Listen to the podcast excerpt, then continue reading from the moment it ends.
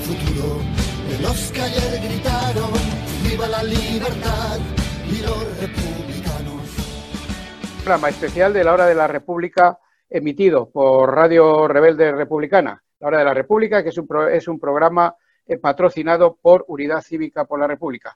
Y como digo, estamos en conexión vía, vía telemática con, Radio Rebelde Republicana en Pamplona. Y aquí en Madrid tenemos una invitada especial, una gran amiga y gran camarada, como es Vanessa Lillo. Buenos, buenos días, Vanessa. Buenos días. Bienvenida a la hora de la República. Eh, es, diputada en la Asamblea de Madrid y activista política, activista feminista, es decir, que, que, tiene muchos valores, valores republicanos, humanos y, morales. Perfecto. Y también está Juanjo Picó, como no, Juanjo, buenos días. buenos días, Ángel. Y Ángel Pasero, comando un abrazo a todas y todas, en especial a nuestro, a nuestro amigo y camarada, compañero Félix Arana, que es el responsable de la página web de Unidad Cívica por la República. Y un, y un saludo también a Pachi, que se encuentra en Pamplona. Buenos días, Pachi. Pachi no contesta, pero está ahí. Bueno, eh, yo quería comentar en este, en este el comentario o la redundancia la tragedia de las residencias de mayores. Se calcula que unas 15.000 personas han fallecido en los centros de mayores, lo que significa el 67% del total de, las, de los notificados por el Ministerio de Sanidad. Aunque no hay datos completos, al no haberse realizado pruebas a todas las personas fallecidas, por lo que el número de resultantes puede ser mayor. En España hay una escasez de centros públicos para atender a una de las poblaciones más envejecidas del mundo. El 75% de las residencias que hay en España son privadas, manejadas muchas de ellas por fondos buitre y algunas gestionadas por empresarios implicados en el caso Gürtel, y otros en paraísos fiscales como Jersey. Aunque, claro está, no hay que irse tan lejos, pues Madrid es un paraíso fiscal para los más ricos todo, todo un negocio, como ya hemos publicado en varios medios de comunicación, además de este, de la hora de la República, de más de 4.500 millones de euros al año, con una expectativa de crecimiento de un 4% anual. Madrid, Aragón y Asturias son las comunidades con más plazas privadas que públicas.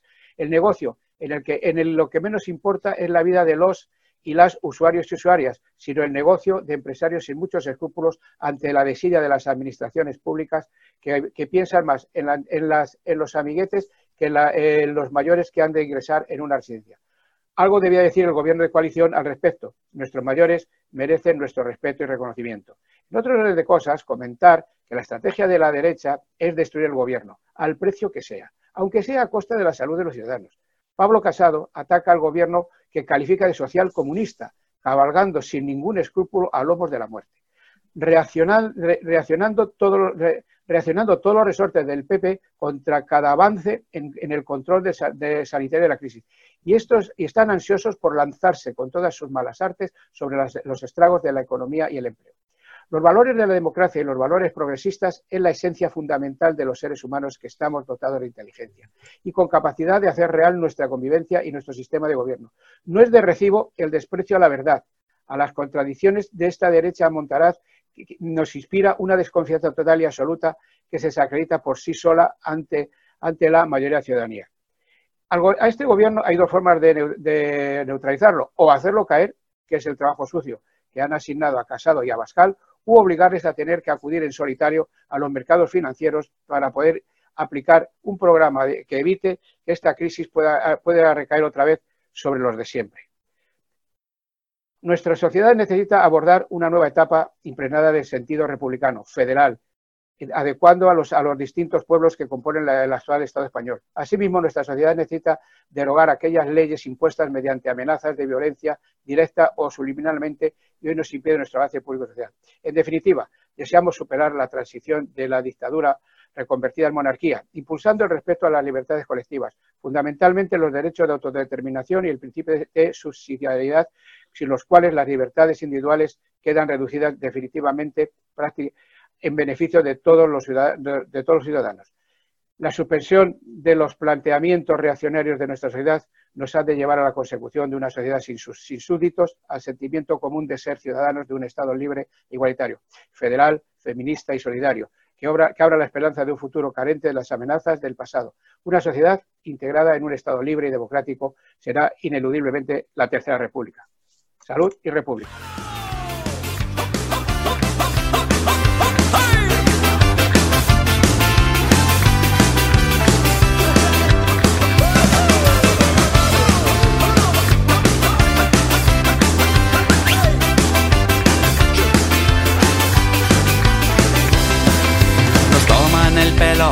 Oída esta banda de mil bandoleros hablar de la patria y llevarse el dinero a la sombrita de algún paraíso fiscal.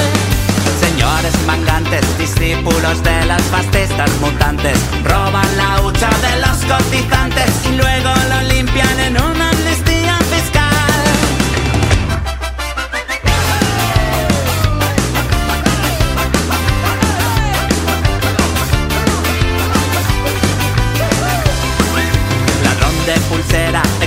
con ego y orgullo bandera, parasitando a la clase obrera, que es la que salva a las víctimas de este país. Rateros de guante blanco. Bueno, volvemos de la pausa musical y vamos con el capítulo de efemérides. Juanjo, ¿qué nos tienes? Pues nada, hoy tengo, la verdad que tengo pocas efemérides de hoy. No sé si es que estoy ya un poco botijo, abotijado aquí en el confinamiento, pero de luego no puede pasar hoy sin hacer dos de ellas que son in- inexcusables. El 5 de mayo de 1818 fue el nacimiento de Carlos Marx, esta figura, vamos, indubitada de lo que significa el pensamiento, filosofía, el compromiso y que, bueno, del marxismo pues no es una teoría que se esté quedando pasada, sino en estos, en momentos en los cuales existe una crisis del sistema capitalista mm, brutal, una más, yo creo que puede iluminar claramente lo que significa un análisis de por qué se producen estas cosas y cuál sería el camino a salir. Y de esto hablaremos también en el programa de hoy. Repito, 5 de mayo de 1818, nacimiento de Carlos Marx, que después ya en el año 1848 publicó junto con Engels el manifiesto comunista. Más cercano en el tiempo, el 5 de mayo de 1945, fue eh, en, los, los- días posteriores, bueno, en relación con el tema del final de la Segunda Guerra Mundial, la liberación mm, del campo de concentración o exterminio de Mauthausen, en el cual, pues bueno, mm, hablar de los españoles que allí fueron masacrados, pues es un- una obligación, pero realmente trascendieron mucho más y fueron miles y miles y miles de personas que el, el nazismo en estado puro eh, llegó a cotas eh, inenarrables lo que significa la pérdida de la dignidad humana, la tortura y, en fin, carencia de cualquier elemento mm, de los derechos humanos. Eh, este año estaba previsto pues, el 75 aniversario este tema. Precisamente yo tenía billete para ir para allá, para ir a Mauthausen, a pasar una semana ahí con todos los compañeros de la MICAL, pero bueno, no ha sido posible. En mi caso particular no es el caso. Y quería traer pues estas dos eh, efemérides como que me ha resultado mucho más para, para, el día de hoy. Además de esta efemérides, pues hay un obituario, un triste obituario. Esta nuestra amiga, compañera, camarada, eh, Susana López. Susana López es, es, ha sido, murió ayer de muerte súbita, eh, tranquilamente, aunque estaba malita, últimamente tenía, pues, fin, problemas de pulmón, fumadora empedernida, pero luchadora igualmente empedernida, luchadora por la causa de los trabajadores. Actualmente estaba en la Secretaría de Jubilados y Pensionistas de la eh, Comisiones Obreras de Madrid, pero anteriormente ha recorrido mm, en la lucha, no en el sillón, en la lucha, pues eh, distintas responsabilidades, diputada por Izquierda Unida, diputada de la Asamblea de Madrid, secretaria de Comisiones Obreras, fue la primera secretaria de Comisiones Obreras en la zona norte, en Alcobendas, eh, en fin, eh, Susana es que, joder, es que Susana, cuando se hablaba de Susana no había que poner el apellido, Susana es Susana. Y nos ha dejado, y por lo tanto, por nosotros aquí, a nuestros, nuestros héroes, nuestras heroínas, nuestras personas comprometidas, le dedicamos el merecido descanso. Por lo tanto, Susana, salud y república. Sí, eh, hoy, eh, hoy, bueno, hace unos días, no sé si es hoy, hoy día 5, fue ayer día 4, cuando el rey, el felón Fer, Fernando VII, abolió la constitución de Cádiz, la PEPA, de 1812, y el pueblo gritó viva las caenas. Menos mal que estamos lejos de eso y creo que tenemos una sociedad que ya no dice viva las caenas. Ahí, ahí el 14 de abril de, este, se cumplió el décimo aniversario de la querella argentina Pues sabéis, la querella argentina es una es el, querer juzgar a todos los crímenes del franquismo, ya que en España no se pueden hacer, se están haciendo en la República Argentina. Nosotros, eh, desde la hora de la República, bueno, pues eh, estamos en contacto con, nuestra querida compañera eh, Ana Mesuti, que es una que la que lo lleva, y también estamos en contacto con el abogado argentino que está allí en Buenos Aires, y estamos a la espera de que un día dispongan de tiempo para hablar largo y tendido de esto. Dicho esto, vamos con una pausa musical y entramos en materia. Vanessa, eh, bueno, eh, yo he comentado lo de la residencia de mayores. Mm, ¿Qué nos, nos aportas tú desde tu responsabilidad en, sanidad y otras responsabilidades que tienes en la Comunidad de Madrid como diputada de Unidas Podemos? Bueno, yo creo que el tema de residencias eh, es un drama en general, pero en concreto en la Comunidad de Madrid, eh, y que incluso en algunos espacios ya estamos hablando de decir esto es un genocidio lo que ha hecho y esto hay que buscar, eh, no puede caer en el olvido y tenemos que buscar responsables, porque esto al final muestra no solo la cara más cruel de las políticas neoliberales, lo que sucede cuando se mercantilizan no solo nuestros derechos, sino la propia vida, porque al final lo planteabas al principio. Esto es porque grandes empresas tienen que llenarse los bolsillos, pero es en este caso a costa de la dignidad de la vida de nuestros mayores. Porque si hay que sacar beneficio económico de algo que tiene que ver con el cuidado, o lo sacas de unas condiciones laborales eh, indignas para los profesionales, o de la rebaja en, la calidad de, asistencial a estas personas, ¿no? en estos centros sociosanitarios. Y esto ha llegado a, su, a su máxima expresión con todo esto que estamos viendo aquí. Ese drama que está ahí encima, en la Comunidad de Madrid lo hemos vivido con un oscurantismo que ni siquiera a día de hoy, nosotros desde el grupo parlamentario llevamos exigiendo la medicalización porque recordemos, es verdad, las residencias no son sitios, centros para curar, son centros para cuidar.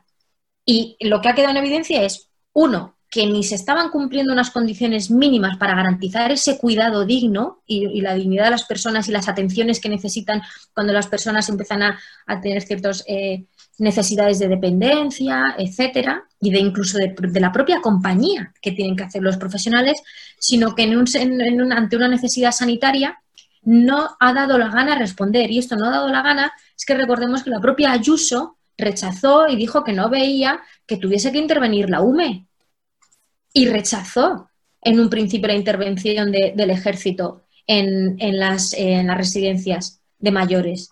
O también decía que no eran necesarios los profesionales sanitarios. Pues aunque hemos venido insistiendo una y otra vez con la cuestión de, la medicalización, a día de hoy seguimos viendo que, que la gestión es súper opaca. ¿Por qué? Porque aunque el día 26 de marzo, si no recuerdo mal, fue cuando ese a bombo y platillo anunció Ayuso lo del mando único que asumía aquí en la Consejería de Sanidad las residencias y parecía que lo estaba diciendo como que era una iniciativa propia de la presidenta y para echar las culpas a ciudadanos, a su socio de gobierno, tenemos que recordar que lo único que estaba haciendo era cumplir con órdenes ministeriales, no era una idea de Ayuso. Es que había un orden ministerial que exigía que las residencias de mayores basasen por el mando de, de las consejerías de sanidad.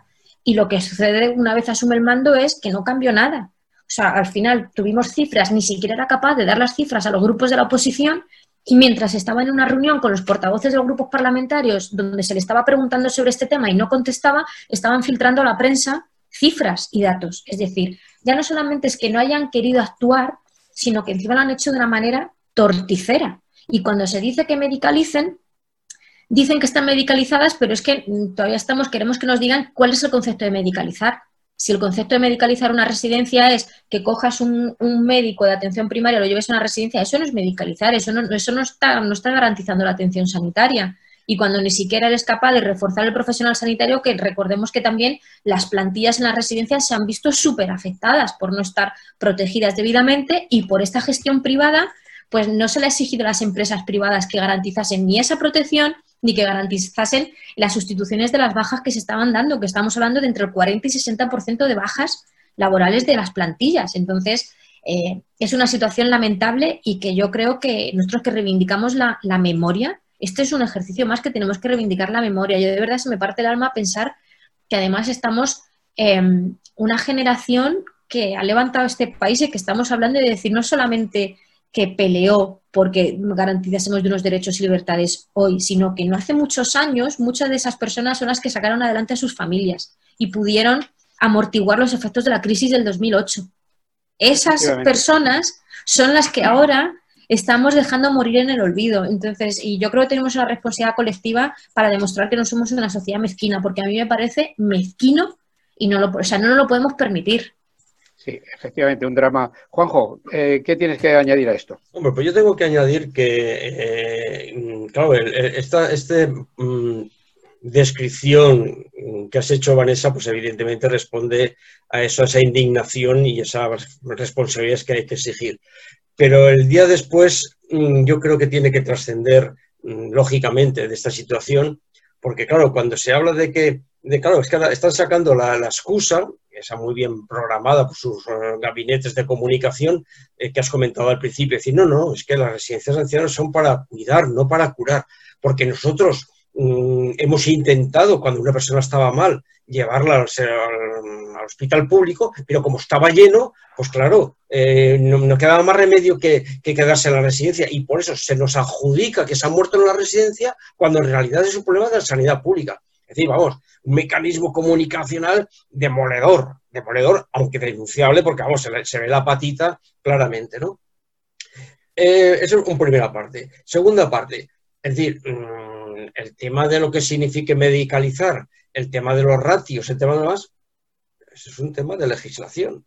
Y por lo tanto, aquí tiene que haber un día después, que después de buscar las responsabilidades y de acotar y combatir estos mecanismos comunicacionales.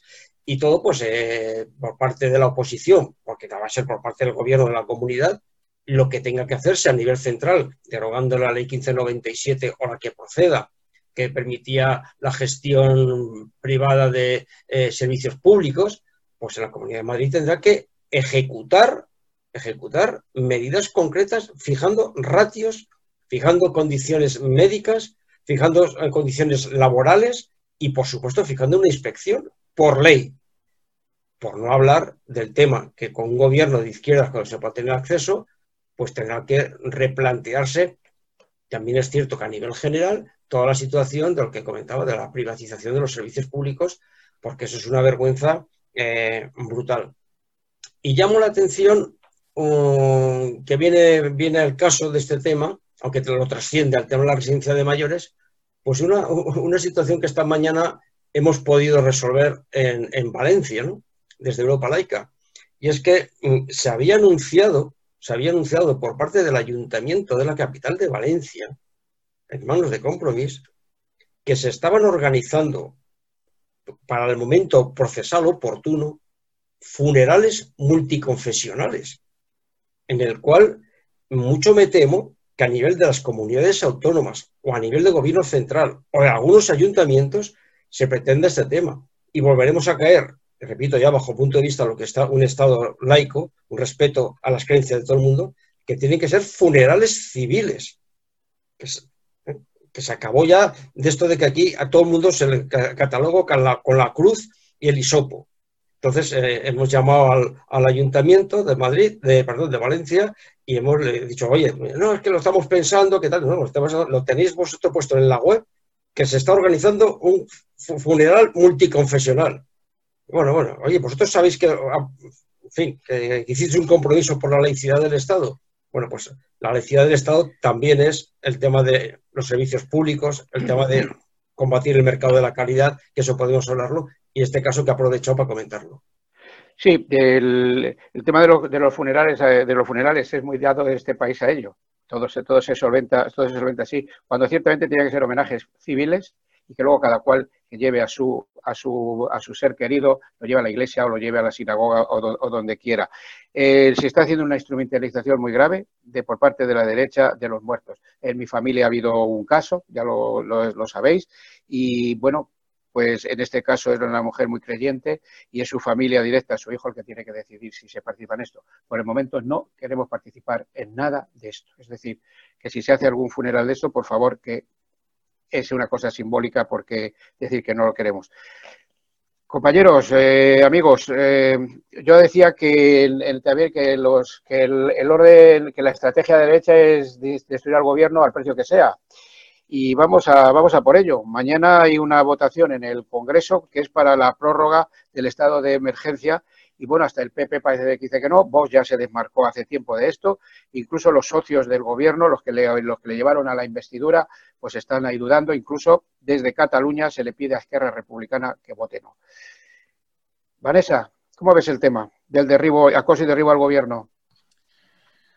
Bueno, yo creo que, estamos asistiendo de un tiempo a esta parte, lo que dices, a, a la instrumentalización, ¿no? Y de cómo el Partido Popular la derecha está haciendo su batalla eh, particular y está intentando eh, aprovecharse de esta situación para, hacer caer un gobierno. Y esto me lo, permitidme que me lo lleve, que también no solamente es grave en el gobierno central, sino que en el caso de la Comunidad de Madrid, que no es una región eh, baladí, que tiene su, su peso, eso también tiene su traducción. Porque estamos viendo cómo la propia presidenta de la Comunidad de Madrid está utilizando cualquier espacio, cualquier medio de comunicación, no para informar de la gestión, de cómo está haciendo, responsabilizándose ante los madrileños o cómo está intentando que COVID cause los, menores efectos en la, población madrileña, que ya hemos visto cómo le ha salido, porque los datos de Madrid son los peores en todo, esto, sino que lo está aprovechando como para hacer una batalla contra el gobierno central. Eh, y esto a la oposición en Madrid sobre todo en este caso, permitidme que hable del Partido Socialista, se genera una situación peculiar. Eh, ¿Por qué? Ángel Gabilondo, he visto que ha hecho un llamamiento a un pacto, a una mesa para sentarse a debatir, que Ayuso ya ha dicho que ya dialoga con todo el mundo, pero que no pacta con el fracaso o con el desastre, no sé cómo dice.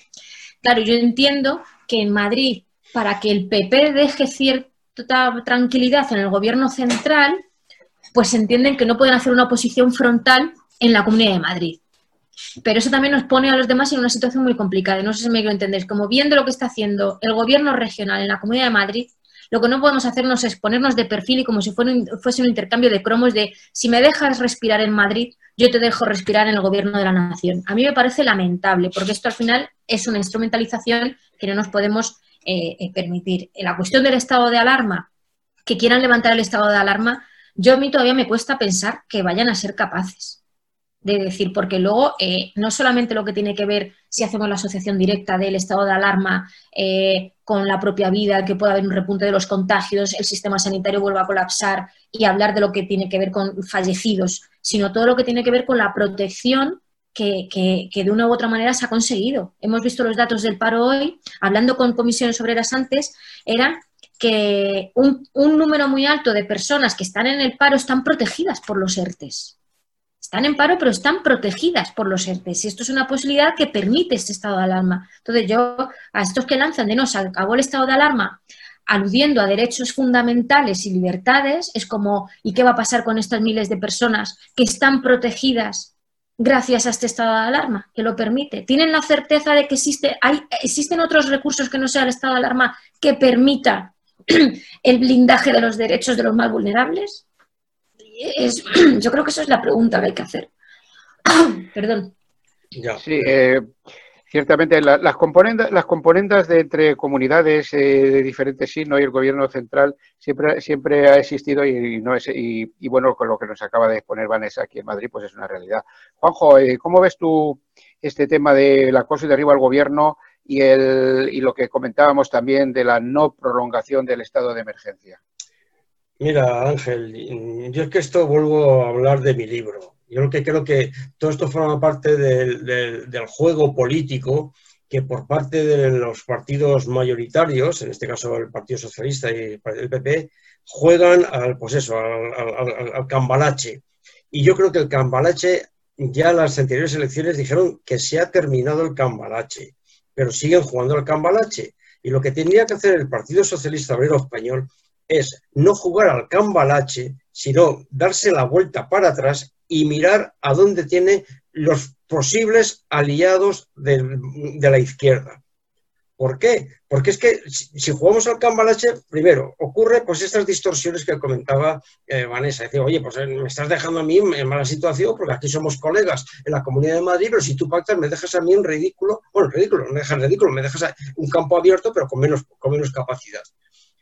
Yo, para que yo creo que todo esto, todo esto está en el marco o, tiene también que estar en el marco de esos pactos de reconstrucción que ahora están apagaditos y porque yo creo que el tema del pacto de reconstrucción, mm, mm, ya lo ha comentado Ángel un montón de veces ya, yo creo que forma parte, el, primer paso del pacto de reconstrucción que tiene que haber en este país, forma parte de quién va a gestionar esos pactos, aparte de los contenidos. Entonces, claro, en ese terreno, en lugar del buen gobierno del PSOE, en todos los niveles, y mucho más al estatal, de buscar los aliados de siempre, está perdiendo los aliados de siempre, y es que yo creo que de una forma con ganas de sacar a Unidas Podemos del gobierno. Y entonces eso también en la Comunidad de Madrid, pues es su derivada. Es decir, no le importa llegar a un acuerdo, llegar a algún tema, aunque deje a sus aliados a nivel estatal mm, fuera de órbita. Entonces yo creo que esto es una llamada de atención de verdad al gobierno del PSOE, porque es el mayoritario, el, Partido Socialista Obrero Español, que, se que deje de mirar al cambalache, que mire a, donde quiera llevar a cabo, que yo estoy de acuerdo con prácticamente todas las medidas de, orden social que ha tomado para, eh, cubrir eh, eh, el escudo social de esta crisis, pero es que llega un momento que, que, se ve que ya la presión interna que tiene por los varones, la presión interna por el cambalache, pues le hace hacer unos, malabarismos que no tienen sentido. Y todo esto, repito, para poder arropar esos pactos que está como loco claro, forzado por el poder económico, por los varones internos, Hombre, por favor, que lo que tiene que hacer es ganarse a sus aliados de investidura para poder hacer unos pactos que son necesarios, pero con el componente de izquierda. Lo demás son, pues eso, volver a la, usanza. Sí, el, gobierno de coalición debe asumir y dar respuesta positiva a las reivindicaciones obreras y democráticas que demanda la ciudadanía. Y para obtener el apoyo de las clases populares hay muchas presiones desde el capitalismo neoliberal para que haya un acuerdo PSOE-PP, lo que supone no aceptar ningún, muchas ninguna de las reivindicaciones obreras y ciudadanas que hemos, eh, de las que estamos hablando. La salida de la crisis la tiene que dar un gobierno de izquierdas. No valen las soluciones del capitalismo. Ahora bien, si se diera un, un, acuerdo Partido Socialista Obrero Español, Partido Popular, supondría un frenazo a la derogación de las contrarreformas de Rajoy. En este caso, Unidas Podemos se tendría que pensar mucho si está en el gobierno para dar una solución progresista a la crisis o si se somete a las exigencias del PP por el visto bueno del, del PSOE. Esa es la disyuntiva que tenemos. Eh, vamos a ver, ante la, el, vamos a unos minutos más sobre esto. No a la, no prolongación del estado de emergencia y el gobierno dice que no tiene un plan B. Esta es, es la hora, sería las comunidades las que tenían que asumir todo esto. Vanessa, ¿cómo lo ves? Yo creo que, hay una, responsabilidad por encima de todo, que es la de proteger a la ciudadanía, ¿no? Cada, cada mm, responsable político dentro de su ámbito de actuación tiene ese mandato, o por lo menos debería cumplir con ese mandato. Entonces, yo primero confío en que no se dé esa situación, o sea, que al final no salga el estado de, alarma, eh, porque además en la Comunidad de Madrid, si eso no sale, eh, ya nos podemos agarrar a los machos, ya nos podemos agarrar a los machos, porque Ayuso ya ha hablado de la liberalización del suelo. O sea, aquí de Madrid vamos a salir de esta crisis como en el 2008. Y ya no lo han dicho, o sea, bajada de impuestos cuando somos un paraíso fiscal. Entonces, a mí miedo me da porque la protección que, entiende el gobierno regional ante esta crisis es la que ya, no es que lo creamos o que digan, no, la izquierda y que haré lo que hablábamos antes de entrar en emisión de las etiquetas y los lugares comunes con los que nos quieren acusar, es que tenemos la evidencia y tenemos la experiencia de quién pagó la crisis del 2008. ¿Y cómo se salió esa crisis y a quién se dejó atrás? Pues aquí es que ya lo ha dejado claro el Gobierno de la Comunidad de Madrid, que de hecho yo he leído una noticia que ya no va a pedir licencias eh, urbanísticas, sino eh, responsabilidades, escritos de responsabilidad patrimonial o cosas así, es como de esto ya, esto ya va a ser manga ancha, aquí sálvese quien pueda, pensando que esa es la libertad, porque aquí somos la comunidad más libre, pero con un concepto sui generis de lo que entendemos, de lo que entienden por, por libertad. Entonces, yo sigo confiando y espero que el estado de alarma se pueda podamos mantenerlo. Creo que existen mecanismos que también hay que hacer pedagogía. La oposición eh, no puede decir, no, no, es que es, es blanco o negro. No. Yo creo que en el Congreso también la oposición parlamentaria tiene mecanismos para que expliquen si hay algunos elementos con los que no están de acuerdo con el estado de alarma, que lo trabajen y digan por qué no, que digan, eh, esta mañana en un programa escuchaba a una periodista y decía, joder, pues me parece muy interesante, que no quieres que sean 15 días, que sea una semana. Entiendes que es menos, pero trabájalo, haz el trabajo parlamentario para llegar a acuerdos al final. Si, si lo que decías es ya no, ya no cabe la política de, los partidos mayoritarios, no, no, está la correlación de fuerzas así, pero pues que haga todo el mundo el esfuerzo por llegar a entenderse, ¿no? Vale, no, estado de alarma no, porque se vulnera no sé qué cosas. Entonces yo creo que la ciudadanía tenemos que apelar a la responsabilidad de, todos los que están ahí. Eh, y a, a, mí miedo me da porque en la Comunidad de Madrid ya sabemos por dónde va a salir esta crisis y realmente lo veo complicado. Lo veo complicado y me parece que, que tenemos mucha tarea por delante. Sí, eh, eh, es, curioso lo de Ayuso, lo que dijo esta señora sobre los sin techo, que que la solución es liberar suelo, construir libremente y a precio libre. Yo no sé si esos señores que están durmiendo en cajas de cartón en los, en los cajeros o en los soportales, si esa gente tendrá el colchón lleno de, lleno, lleno, lleno de billetes. Y otra cosa de esta señora es también que tiene la idea de que pueden abrir los colegios a estas alturas de las circunstancias.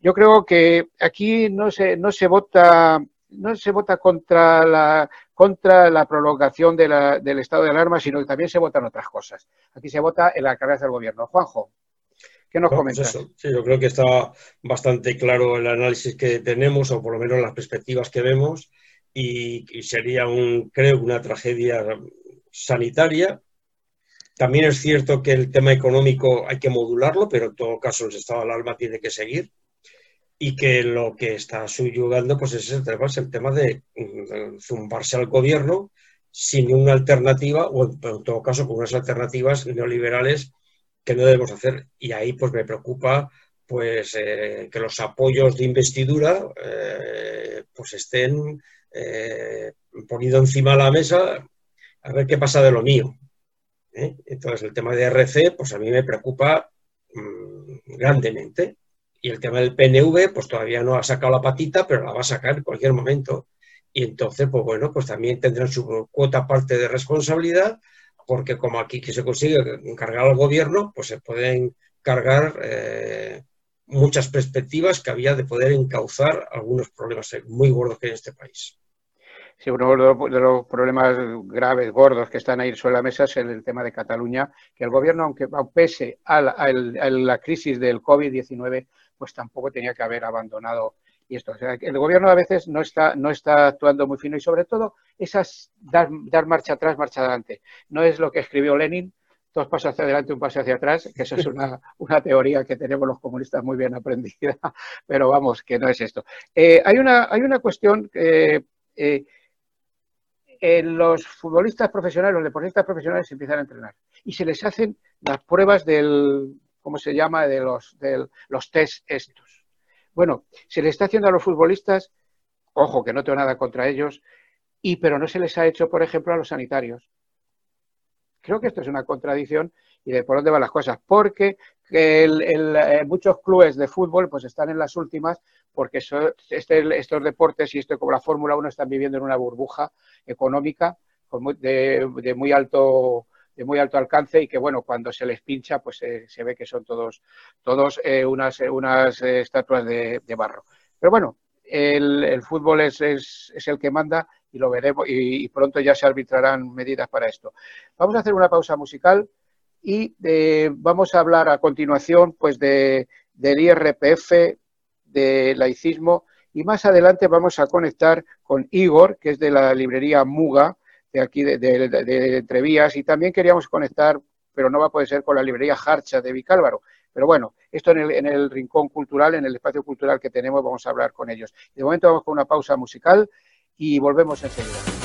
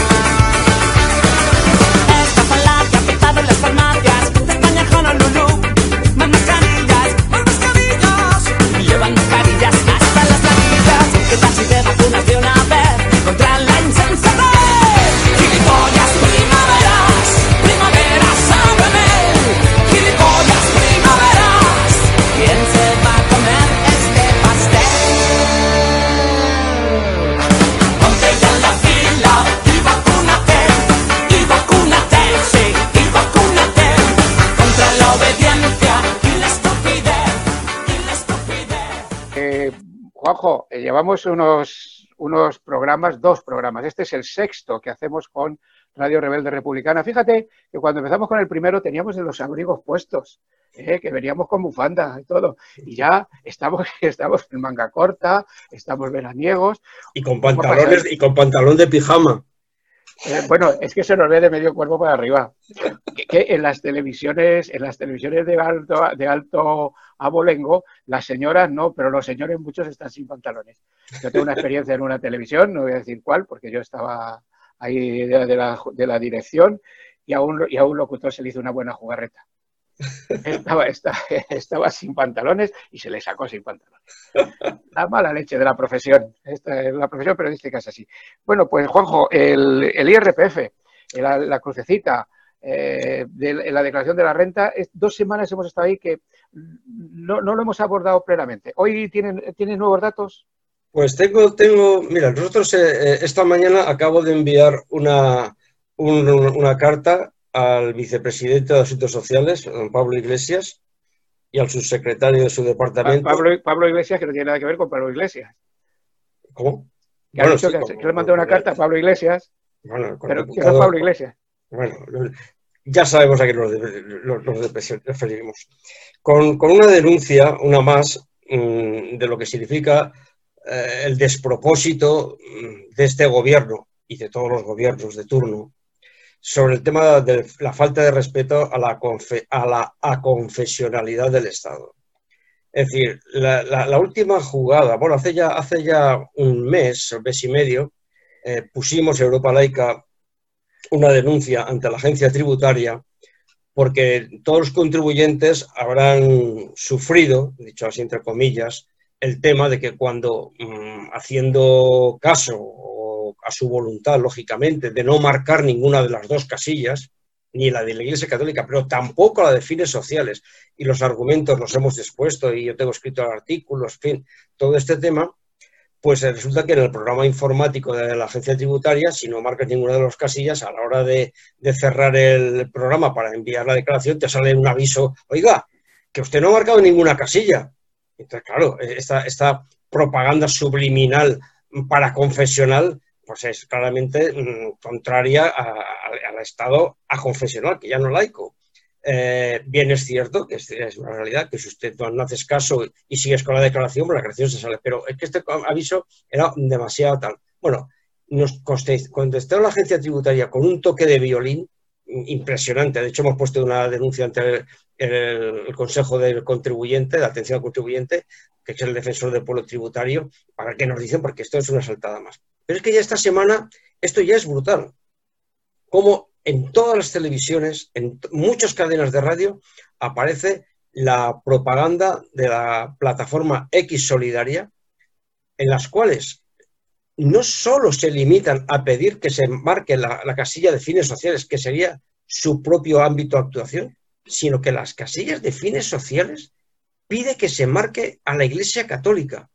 Y eso avalado por el gobierno, que es el que le da las subvenciones para hacer esta propaganda. Y que en el vídeo que aparece en todas las televisiones también aparece Ministerio de Asuntos Sociales, Gobierno de España. Es decir, que el Gobierno de España está avalando una publicidad que pide que se marque la casilla también de la Iglesia Católica. Es decir, esta mañana, antes de entrar en el programa, he mandado esa carta de, denuncia al vicepresidente segundo del gobierno, ministro de Asuntos Sociales, a ver qué dice. Es decir, yo creo que hay que trascender mucho más. Y claro, en todo esto ya, pues nos metemos en el tema, seguimos con nuestra campaña por las redes de, de, no marcar ninguna de las casillas, eh, los argumentos están expuestos, tenemos nuestros dípticos, está nuestra página, hay razones suficientes para saber que todo tiene que ir a lo común y desde luego ya el remate, remate, remate es cuando nos metemos con el tema este del mercado de la caridad, que, esto ya es demasiado. El mercado de la caridad en, lugar del tema de los derechos sociales y la justicia y la solidaridad. Y como muy bien decimos, preferimos eh, eh, una, vamos, cualquier otra cosa mientras las colas ante caridad. Y esta es la situación. Y entonces el gobierno, pues, eh, jamás ha tenido interés, más allá de ponerlo en el papel de los programas electorales, eh, ni por las dos fuerzas que forman el gobierno, ni por otras fuerzas políticas, ni a nivel estatal, ni a nivel autonómico y a nivel municipal, pues que hablar cuando el anterior gobierno. Es decir, la lucha por el laicismo, que es un valor democrático, sigue pendiente. El IRPF es un capítulo más importante porque es el tema eh, de cómo se subvenciona eh, ideologías particulares cómo se detraen dinero de lo, de lo, público y nosotros pues creemos que, que, ya está bien y que tenemos que, que en fin, que, entrar, que el gobierno tiene que entrar a eso. Y aquí no vale echarle la culpa a solamente a las ONGs y no solamente a la Iglesia Católica, que la tienen con esas propagandas, sino al gobierno que es el que tiene que legislar y tener unos comportamientos acordes con al menos la confesionalidad del Estado. Así es, la, caridad no es solidaridad. Vanessa, ¿quieres añadir algo a esto que ha dicho Juanjo? Sí, bueno, me parece em, súper interesante y que es un, tema que tenemos que, abordar lo que ha dicho el mercado de la caridad. Y, es que es eh, lamentable cuando, por ejemplo, en la Asamblea de Madrid o en cualquier, cuando decimos que no queremos a Mancios Ortega, de repente eh, la gente, eh, la opinión mayoritaria es como también mucha gente que se te echa encima. Como eh, a mí una diputada de Vox que me dijo que ojalá no tuviese que hacerme unas pruebas en un hospital por una de esas máquinas donadas por Amancio Ortega. Le dije, estoy por decirle, digo, pero este nivel, digo, ¿y usted que nunca le tengan que hacer una transfusión de una persona de color? O sea, si nos ponemos, o sea, cosas absurdas, pero a lo que voy es como de, no entienden, es como de, no, no, si, si la gente que quiera que done, pero yo no quiero que mi sistema sanitario dependa de esa caridad.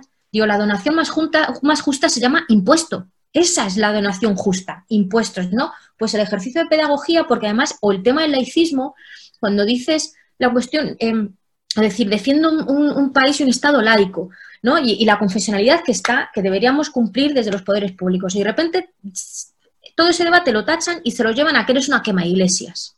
Y dices, no, no, no, yo estoy planteando una defensa de algo, no estoy contra algo. Ustedes nos quieren poner en que estamos contra esto, contra esto, perseguimos al que crea, perseguimos. No, no, no es persecución ninguna. Estamos defendiendo una ampliación de derechos. Y esa ampliación de derechos, donde se sienta todo el mundo dentro y recoja a todo el mundo, tiene una serie de medidas que no son las que ustedes ponen en marcha. Con el tema, por ejemplo, el otro día en el Pleno, Ayuso, con la misa, en la, eh, eh, Telemadrid está emitiendo ¿Cómo se puede? Está emitiendo, que eso sería otro, otro, otro debate, de decir una televisión pública que está emitiendo eh, misas. Bueno, pues eh, la presidenta de la comunidad y el alcalde se presentan allí en esa misa, que no era ni una misa, no era ni un funeral, o sea, eh, yo, al que sea católico y lo entienda diría, encima no es ni, era una misa normal, con esa puesta en escena, ese rímel que se cae por la cara, hay un poco un poco de historias y que luego diga ella en el pleno, eso lo utilice la propia presidenta, que diga, ustedes me acusan porque me emociono con el dolor, pero que yo llevo sin ir a misa desde los nueve años. Y dices, pues cualquier, cualquier practicante tendría que enojarse más con esa señora que ha dicho eso que con yo con que diga que creo que eso es del ámbito privado, no del ámbito público. Más falta de respeto es que esta señora, porque lo que está haciendo es el uso torticero, querer dirigirse a un público y que diga a mí la misa me la trae al pairo porque vino a decir eso, que llevaba de los nueve años sin ir, pero a través de los poderes públicos sigas queriendo mantener ese control, ¿no? Entonces creo que en esto hay que hacer mucha pedagogía, que no es ir contra las personas que creen, que no es ir contra las personas que donan, es decir, que yo no quiero que mi sistema ni mis derechos dependan de esos que creen, de esos que donan, sino que es otra cosa. Y creo que ahí no conseguimos llegar, no conseguimos llegar, o por lo menos no tenemos, claro, no tenemos tanta maquinaria como tienen puestos otros para, para distorsionar el mensaje, ¿no? Yo creo. sí, efectivamente. Pero, fíjate que, pero, sin embargo, el gobierno central, al menos que está en el gobierno de coalición, porque el gobierno de Madrid no, pero el gobierno central que vaya por esas mismas senda, en fin. Completamente de acuerdo, ¿eh? que no me he metido completamente de acuerdo. Yo creo que eso también hay que presionar y decir, oigan, miren ustedes, aquí entendemos, o, si no, por lo menos que una parte del gobierno nos lo explique y que nos diga si tiene que ver a una correlación de fuerzas, si tiene que ver, porque yo creo que eso... yo, creo, que es desidia, es, oh. es que la, tran, tran. En la, en la, televisión, en la televisión pública nacional, se, todos los domingos se emite un espacio larguísimo dedicado a la iglesia y misa incluida. Pero es que lo, eh, patético también fue en, la, en, Telemadrid, durante Semana Santa, redifusión de las, de las procesiones del año anterior. o del otro. O sea, de verdad, esto, esto sí que, sí que es, es, es, importante y además que la religión vaya a lo, sea en lo privado y, la, y, el, y en, lo, en lo público el laicismo. Vamos con una pausa musical y si os parece, compañeros, entramos con los valores republicanos y el rey emérito. Estamos en el... Nos quedan 17 minutos de programa.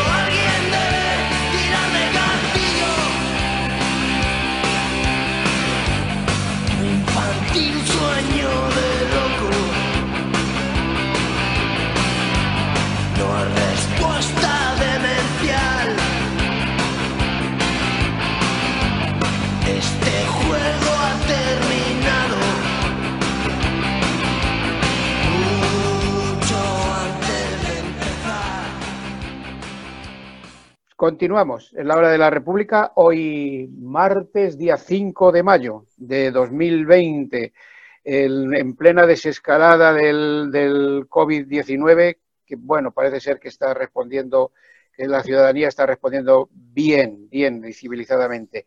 Y vamos con el capítulo que anunciábamos de los valores republicanos y el emérito. El rey emérito que cada día le sale una nueva, una nueva historia. Ahora resulta eh, ese, ese, maletín que ha ido a Suiza, ese millón, un millón coma, bueno, un millón setecientos mil euros. El, también el, el, actual rey, bueno, pues que dijo que renunciaba a su herencia, algo que no deja de ser una argucia porque la, la renuncia es nula hasta que no fallezca el, emérito Juan Carlos I. Y además también todo esto ocurrió cuando se estaba ya pues poniendo en marcha todo el, el, proceso este de alarma, de alarma social, de esto del, del, del COVID. Bueno, pues, ¿qué, ¿cómo va? ¿Cómo va el, curso? Porque el, el, rey emérito dejó de estar blindado por la Constitución en el momento que dejó de ser rey, pero automáticamente Rajoy y Rubalcaba le blindaron por otro lado, con lo cual sigue siendo intocable. Bueno, ¿cómo veis el panorama? Pues mira, Ángel, eh, arranco yo, por ejemplo. A mí el tema este de, la intocabilidad y la responsabilidad, esto me, suena un poco, eh, bueno, me suena, no, esto forma parte de la, de la, de la tríada eh, que existe lo mismo que la memoria histórica. Verdad, justicia y reparación. Es decir, ya veremos qué es lo que pasa, qué es lo que pasa si al final la reparación o la justicia es inviolable o no. Pero al momento que se sepa la verdad. Y la verdad es la que está oculta y lleva oculta un montón de tiempo y entonces aquí lo que ha ocurrido es que se están moviendo fichas que a veces a mí se me escapan de cuáles son los intereses que en un momento determinado puedo pensar que a lo mejor ahora mismamente, bueno, puedo pensar, no, está claro que el discurso del, del actual monarca Felipe VI en plena uh, crisis del coronavirus, vamos, se fue claramente, vamos, vergonzoso, no solamente por no tocar el tema, sino aprovechándose sacar aquella nota de la Casa Real para taparlo, es decir, que hay unos movimientos que tal. Y claro, y después ya en cuanto a las noticias, pues bueno, pues es que, es que, es que yo creo que en el CNI está todo perfectamente documentado, lo tiene, y si no son unos mantas. Es decir, aquí se sabe perfectamente tema. El Jordi Pujol lo debe tener hasta escrito en sus memorias que los debe tener guardadas debajo del colchón y por eso nadie mueve la, eh, el árbol para que caigan las nueces.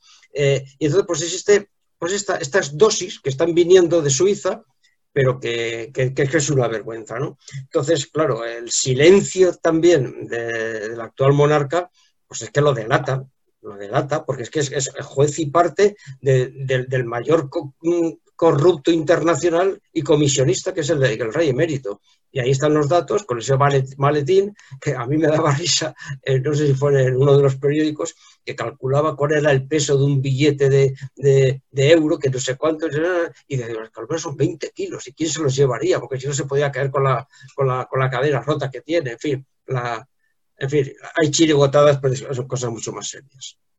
Vanessa. Pues yo creo que este es el claro ejemplo de cuando hablamos de lo urgente y lo importante. Eh, yo creo que, este tema y el cuestionamiento de la corona y al hablar de proceso constituyente no lo tenemos que mantener en el, horizonte. Yo creo que también eh, es posible que a lo mejor surjan voces ahora que entiendan que la urgencia sanitaria, esta crisis sanitaria, que sabemos que va a ser una crisis social, económica, necesita de unas medidas paliativas ¿no? y un blindaje de ciertos elementos, pero yo creo que eso, por lo menos a las, a las, a las fuerzas mm, que nos consideramos y que queremos la, revolución o que aspiramos a, un socialismo, a una república, no podemos renunciar a esas cuestiones importantes, que son realmente las de fondo, porque si no al final vamos a caer otra vez en la desmemoria, pasará esta crisis. Habrá gente que diga, bueno, esto ha sido un mal sueño y lo que hemos hecho es volver a quedarnos como estábamos. Y yo creo que, que, que no, hay que abordarlo urgente, y, que nadie se quede atrás, muy bien, pero no podemos olvidarnos de lo importante. Y yo creo que tenemos que seguir hablando de proceso constituyente y de decir que muchas de las cuestiones de cómo este país está abordando esta crisis tiene que ver con esos pilares que ya no tiene que ver de un ministro, de un gobierno, de otro, sino que tiene que ver con la propia forma de, del Estado y que, y tenemos que seguir en, en ello porque es, es, vergonzoso. Y yo simplemente aportar a que estamos hablando de valores de la República en esta crisis sanitaria, pues recordemos que la primera vez que fue, y era tanto de la Constitución, etcétera, que una Constitución reconoció la universalización de la sanidad y la asistencia a las personas mayores, fue precisamente la Constitución de la Segunda República. El, otro día me preguntaban que si la República era nostalgia, era nostalgia, y dije, vamos a ver, no, es nostalgia, sí que recordamos los logros de la Primera y Segunda República, fundamentalmente la Segunda, que es la que nos pillaba cerca, pero miramos al futuro. Miramos al futuro porque el, desde una eh, perspectiva, histórica, hay que recordar que los valores republicanos quisieron transformar España, esto fue en el 1931 hasta el 36, para convertirse en un país más justo y moderno. El aspecto clave del proyecto republicano es la creación de una sociedad civil que participe plenamente en la vida política y consciente de la importancia de la educación laica y pública para la formación de ciudadanía. Podríamos eh, hacer aquí una serie de un rosario de los valores republicanos, la defensa de lo público, la formación de ciudadanía, ciudadanos eh, con sentido ético, los valores del feminismo y de la igualdad entre hombres y mujeres, el fin del patriarcado, es decir, la laicidad como régimen social, de convivencia, la lucha contra cualquier tipo de discriminación, eh, eh, valores, valores que están ahí que tenemos que poner, que poner en marcha. nos quedan como diez minutos aproximadamente de programa. No sé si tenemos, eh, vamos a ir al rincón de la, del espacio de la cultura y queremos hablar pues de, dos, dos, librerías emblemáticas de nuestro entorno. Una de, una de ellas es la librería Harcha de Vicálvaro y otra es la librería Muga que está en, en, en, Entrevías, ¿no? Es, el, es el, la, avenida Pablo Neruda. Bueno, pues eh, no sé si tenemos a Igor, que es de la librería Muga, está ya conectado con nosotros. Hola, ¿me oís? Hola, Igor, buenas tardes. Bueno, sí, buenas tardes ya, ¿no? buenas tardes, sí. ¿Cómo aquí, eh, pues fenomenal y encantadísimo de tenerte. Eh, ya estamos hablando de vosotros y de Harcha, que también les conocéis. Claro que sí. Dos librerías emblemáticas en barrios emblemáticos. Harcha que ya va para su camino de los 50 años y vosotros también ya lleváis muchísimos ahí en... Pues este año cumplimos 20. Nos llevan unos cuantos harcha, pero nada, en poco les pillamos ya. Ahí, está. Oye, bueno, ¿cómo estáis eh, reaccionando ahora? Ya que ya tenéis la librería abierta o, hay que esperar al día 11? Nosotros tenemos la librería pues con este modelo de la cita previa desde ayer. Eh, eso, eso quiere, o sea, nosotros lo hemos interpretado, bueno, es un poco la interpretación general que, que las personas pueden venir a recoger pedidos y, bueno, en realidad lo que no se puede, digamos, es pasear y ojear libros. Eso es lo que no, lo que no está permitido en este momento. Eh, creemos que igual para la semana que viene se permitirá, pero bueno, eso depende de los cambios de fases previstos, pero por ahora estamos con la cita previa. ¿Salís muy tocados de esta crisis? Salimos con muchas incertidumbres y sí, hombre, salimos tocados sin duda, porque bueno, ha habido, digamos que las librerías hemos estado en una especie de limbo extraño en el que no podíamos abrir, pero tampoco nos obligaban a cerrar. Eh, entonces, bueno, dejaban mucho a, lo que cada librería decidiese. Y bueno, mientras tanto, es verdad que, digamos, nosotros nos echan falta como que, ha habido gente que lo ha reclamado, pues que hubiese algún tipo de, restricción a cierto comercio online de grandes compañías que, han estado trabajando mientras, mientras las librerías permanecíamos cerradas, ¿no? Eh, me refiero a compañías tipo Amazon y cosas así. Eh, pero bueno, aparte de eso, pues el principal problema con el que nos encontramos ahora es eh, pues, esta incertidumbre que nos vamos a encontrar ahora cuando volvamos. El sector del libro trae consigo una crisis grande desde hace tiempo y bueno, pues esto es como yo un poco sobre mojado. Tenemos que tenemos que ver qué, nos espera ahora cuando, cuando reiniciamos, porque bueno, habrá, habrá que ver qué comportamientos asume la gente, si el comercio online se ha, ha crecido exponencialmente en este tiempo y si algunos procesos que estaban parados un poco por, pues por el buen hacer de, las librerías, pues ahora se han activado y es difícil hacerlo retroceder. Eh, Harcha ha puesto en marcha el, bono a los jarcheros. ¿Lo habéis hecho vosotros también? no, nosotros hemos decidido no hacerlo. Eh, nosotros lo impulsamos un poco porque, bueno, un antiguo compañero nuestro será secretario del, del gremio libreros y hemos estado colaborando con él en, ponerlo en marcha, pero eh, hubo un momento que nosotros tuvimos que pensar qué hacer y la verdad que, mira, mm, pensábamos un poco en el retorno y dijimos, mm, esperemos a volver, esperemos a volver y a ver si la gente necesita el libro realmente y ya habrá momento de pedirles ayuda porque, digamos, esto acaba de empezar. Para las librerías esto acaba de empezar. Entonces, no, no lo hemos puesto en marcha pues por una decisión como de, bueno, vamos a ocuparnos primero de otras cosas que probablemente ahora son prioritarias y ya cuando llegue el momento, pues ya nos tocará las librerías. Sí, el día, el día 11 ya que abrir las puertas, eh, ya decía que Harcha ha puesto en marcha este bono y bueno, pues hemos, hemos sido muchos los harcheros que nos hemos, nos hemos pues volcado en, esto. Porque habéis, bueno, pues ha, pasado el, día del libro, pasó el día 23, pasó en blanco y también la feria del libro. ¿Cómo llegaremos a octubre preparados para la Feria del Libro? Yo tengo mis dudas, porque si, recordáis, el Ayuntamiento de Madrid ha, cancelado todas las, todas las fiestas populares, todas las fiestas de los barrios hasta octubre, de hecho. Entonces, bueno, pues eh, no lo sé. Tendría que mejorar mucho la situación y porque la Feria del Libro es un, es una cosa muy grande que hay que prepararla con mucho tiempo, que concita a mucha gente. Y bueno, pues ahí hay dudas. Está previsto hacerlo en octubre, pero de hecho hay previsto también hacer una especie de, día del libro alternativo en julio, pero bueno, son, son todo este tipo de propuestas que ahora mismo están sostenidas en una cierta esperanza. Déjame que haya una, una pregunta, Ángel. Eh, Igor, buenos días. ¿Qué tal estás, Buenos días, Juanjo. ¿Cómo estás? Buenas tardes. Buenas tardes. Oye, yo es que, mm, claro, eh, te veo eh, capi, capi deprimido, así con el tema. No, no, no. Eh, o sea, digamos, lo que, lo que nos sucede es que tenemos una, gran incertidumbre, pero como tiene todo el mundo. O sea, no, creo que sea específico de nosotros, de este sector. Al contrario, lo que estamos es muy agradecidos porque a la pregunta que me hacía Ángel de si habíamos hecho, habíamos planteado el tema de los bonos, eh, en realidad la respuesta en cuanto hemos abierto, en cuanto hemos decidido empezar a trabajar, ha sido maravillosa. O sea, la gente estaba esperando eh, para pedirnos libros, para venir a la librería cuando ha podido, para, bueno, pues para, para intentar recuperar algo de esta normalidad que perdimos cuando nos metimos en casa. Así que en ese sentido no, no, no estoy una pregunta que te quiero hacer, eh, Igor, porque ante, la incertidumbre, bajo el punto de vista, digamos, hasta empresarial, ¿no? del tema de los posibles nuevos hábitos de consumo de los lectores o el tema de las ferias que se han suspendido, eh, en, en, la medida que tú conozcas o a través del gremio de libreros de Madrid o en fin, lo que tú conozcas, ¿existe planteado lo que en el mundo de la cultura se ha planteado hablar con el Ministerio de Justicia para las subvenciones o las ayudas extraordinarias, que lo mismo que el terreno empresarial laboral se ha planteado también para el terreno de la cultura y que llega a las librerías? ¿O no sabes nada de eso o cómo está? Mira, de hecho, de hecho, hoy mismo hay una hay una respuesta que va a llegar por parte, me parece que es de la Comunidad de Madrid, no, del Ministerio, hoy es del Ministerio de Cultura, y también hay algunos eh, planteamientos, porque digamos hay muchas cosas relacionadas con, cultura que están que son, que son las comunidades autónomas las que las gestionan. Entonces hay una parte que depende del Ministerio de Cultura y otra parte que, depende de la comunidad, en este caso la Comunidad de Madrid.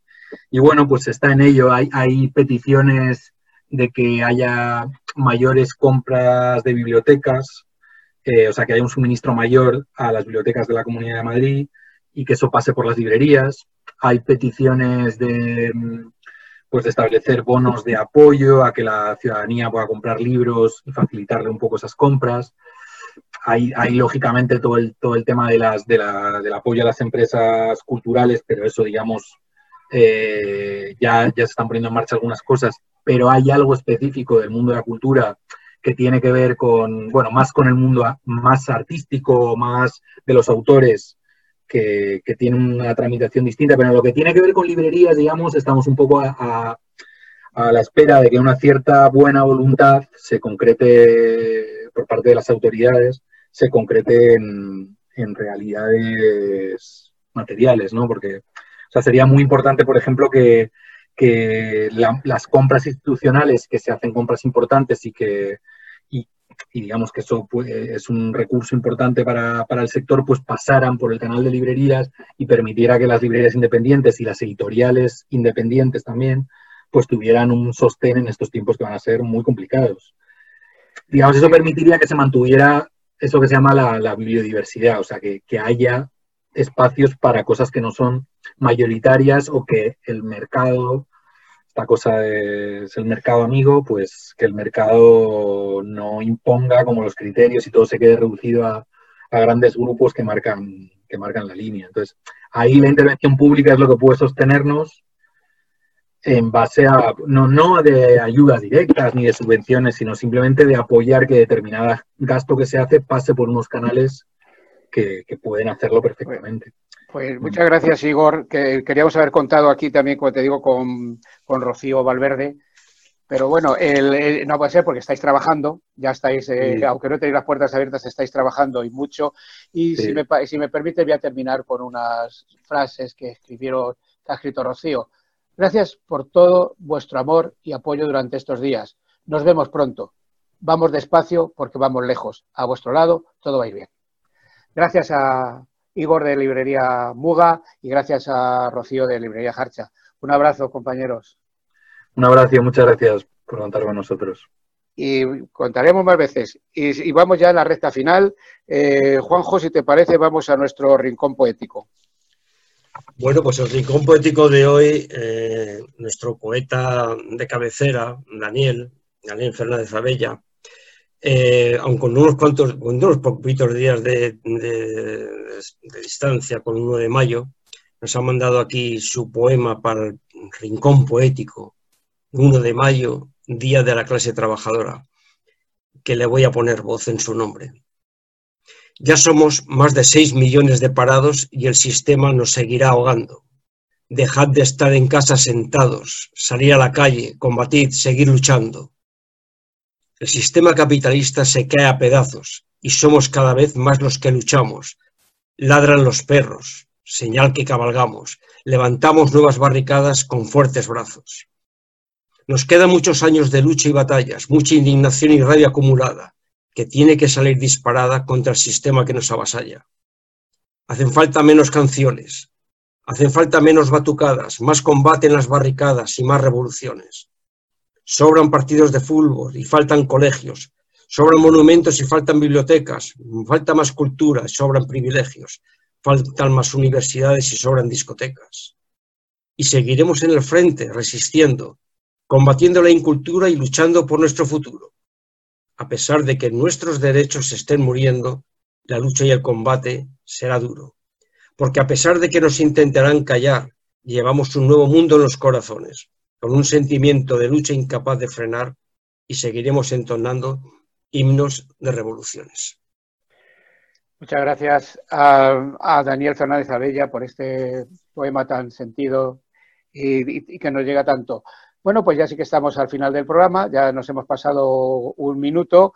Eh, Vanessa, muchísimas gracias por tu participación.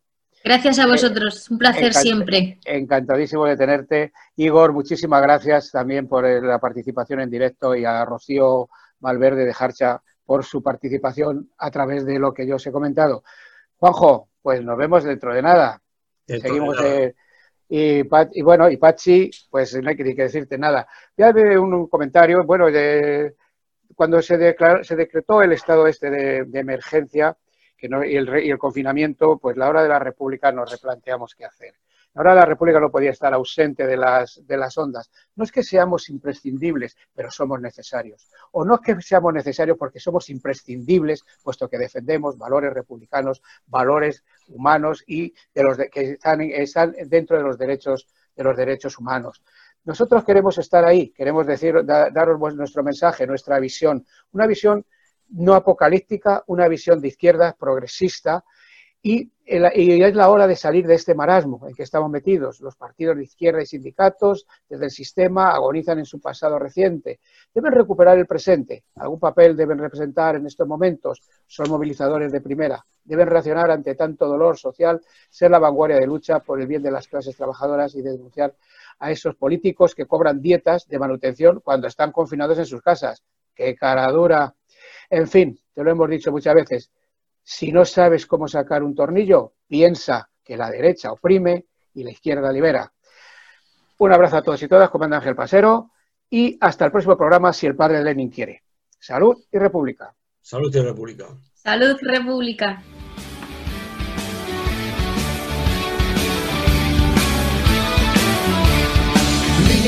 al rey y a los patriarcados, a las religiones y a los privilegiados.